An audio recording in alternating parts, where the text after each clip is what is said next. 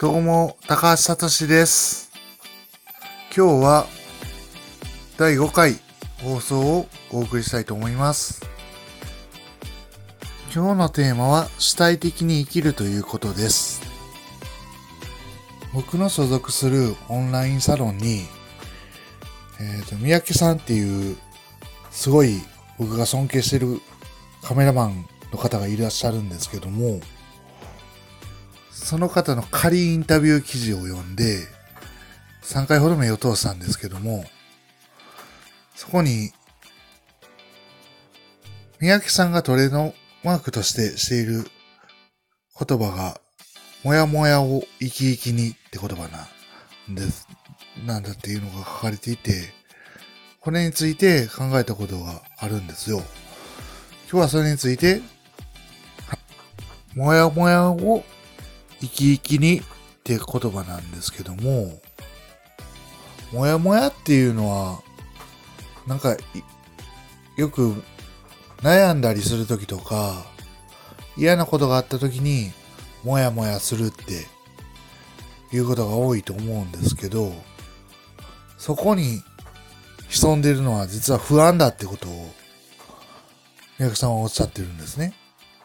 で不安に対処するために、まずは言語化をしないといけないっておっしゃってます。いろんな体験から僕も本当にそうだと思ってて、例えば統合失調症において、もやもやした気持ちとかよく出てくるんですね。でもその正体が何かわからない、自分で説明できないから余計もやもやしちゃって、もやもやの連続になってくるんですね。そうしてもやもやがだんだん雪だるま不思議に膨れ上がって行動できなくなるっていうことがあると思うんですよ。僕もそんな事態になったことがあるんですけども、ニーツェの本とか他の哲学者の本、風光とかですね、そういった人の本を、まとりあえず意味がそこまで理解できないなりに読んでみたらですね、読んでみたらっていうのは読み通してみたらってことなんですけども、読み通すことを何回もやってくるとですね、自然と、なんか、わからないことがわかるようになってくるんですね。それと同時にぐらいですね、ほぼ。僕が不安に思ってるのは、実は、まあ、病にかかって、働けなくなって、その状態がずっと続いたら生きていかれへんなっていう不安だったんですよ。そうしたことが分かった。つまり言語ができたときに、こうした不安を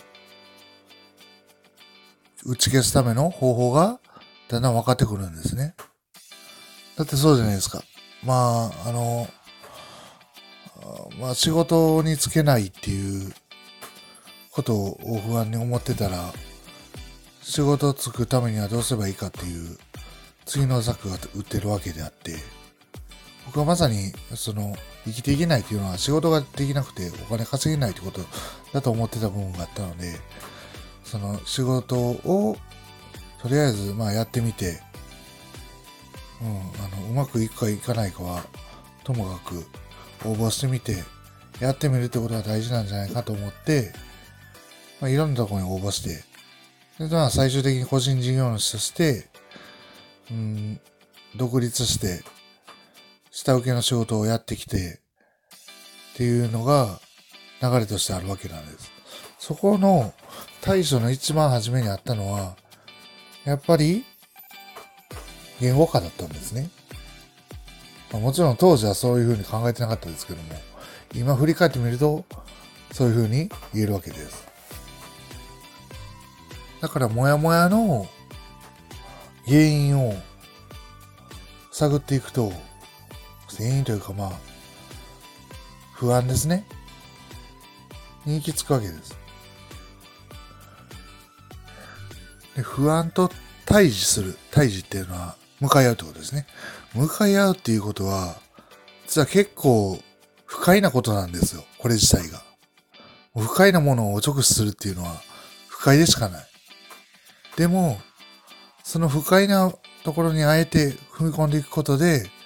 もやもやをまずは、の正体を知ることができるんです。これ話しながら思ったんですけど、本当に三宅さんはすごい的確なことをおっしゃってて、うん、そのモヤモヤっていうのも、ある人にとっては、あの、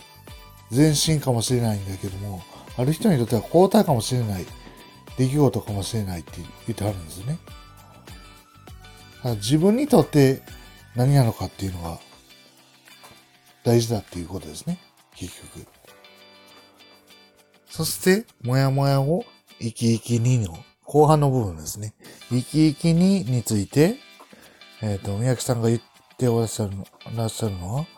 幸せなんてわがままに考えなきゃ意味がないっていうことなんですよね。主観、主観的に、つまり言い換えれば主体的に、うん、なって、自分の幸福とか幸せを考えて、時にはわがままに見えることであっても、もっと、綺麗事じゃなくて本音を言わないといけないってことです、要は。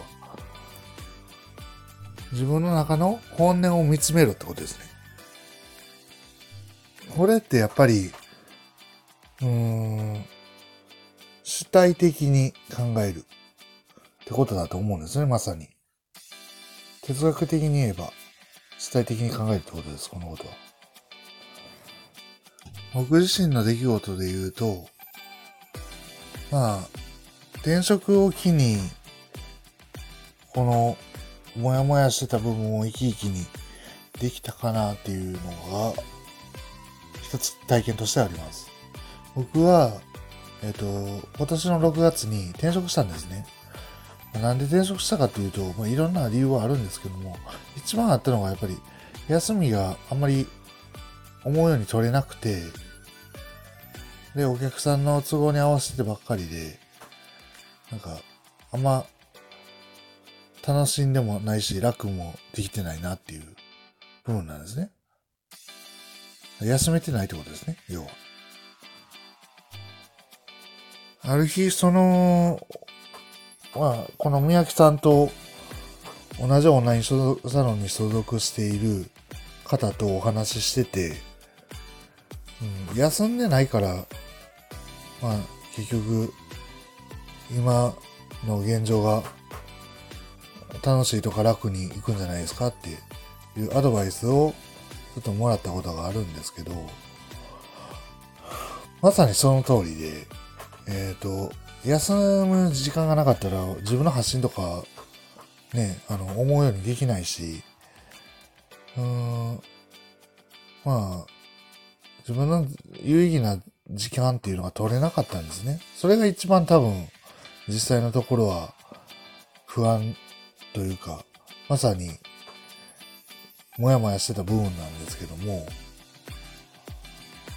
で、もっと先に進みたいっていう、でも進めないっていう不安があったと思うんですよね、当時。でも、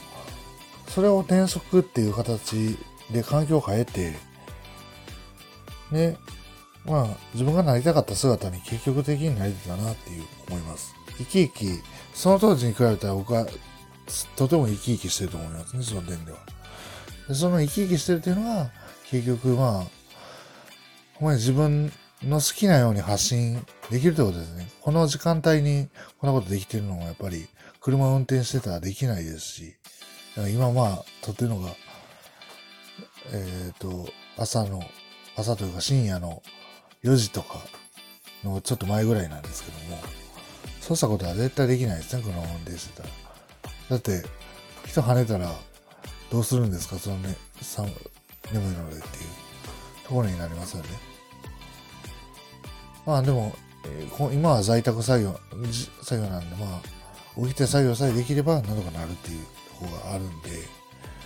本当は良くないですけど、あの、パフォーマンス的にやっぱ上がらないんで寝ないとダメなんですけども、いろいろ今日は考え事とか、コメントとかばっかりしてたら、だから意外と寝る時間が、寝るタイミングを逸して、今こんな時間に話してるんです。まあ、それはともかく、うん、主体的な幸せ、主観的な幸せって、うん、おっしゃってる言葉が素敵だなと思って、主体的に考えて幸せを定義するっていうことだと思うんですね、結局。ちょっと言い換えると。これってほんまに哲学のメインテーマの一つでもあるんです。体的に、えっ、と、客観的に見えるものをどう折り合いをつけるかっていう、主観と客観の議論にもつながりますし、また、えっ、と、まあ、幸福論っていう分分野とも密接な関係がある議論だと思います。だから、まあ自分の経験って、その人の人生だと思うんですけども、人生そのものですね。そうしたものが、えっ、と、より良いものにしたいって思うときには、自分との、自分の感情との対話ですね。もうそれしかないんじゃないかなって。うん。みゆきさんのモットーというかトレードマーク。もやもやを生き生きにというき記事を見て、すごく思いました。全くこの、えっ、と、記事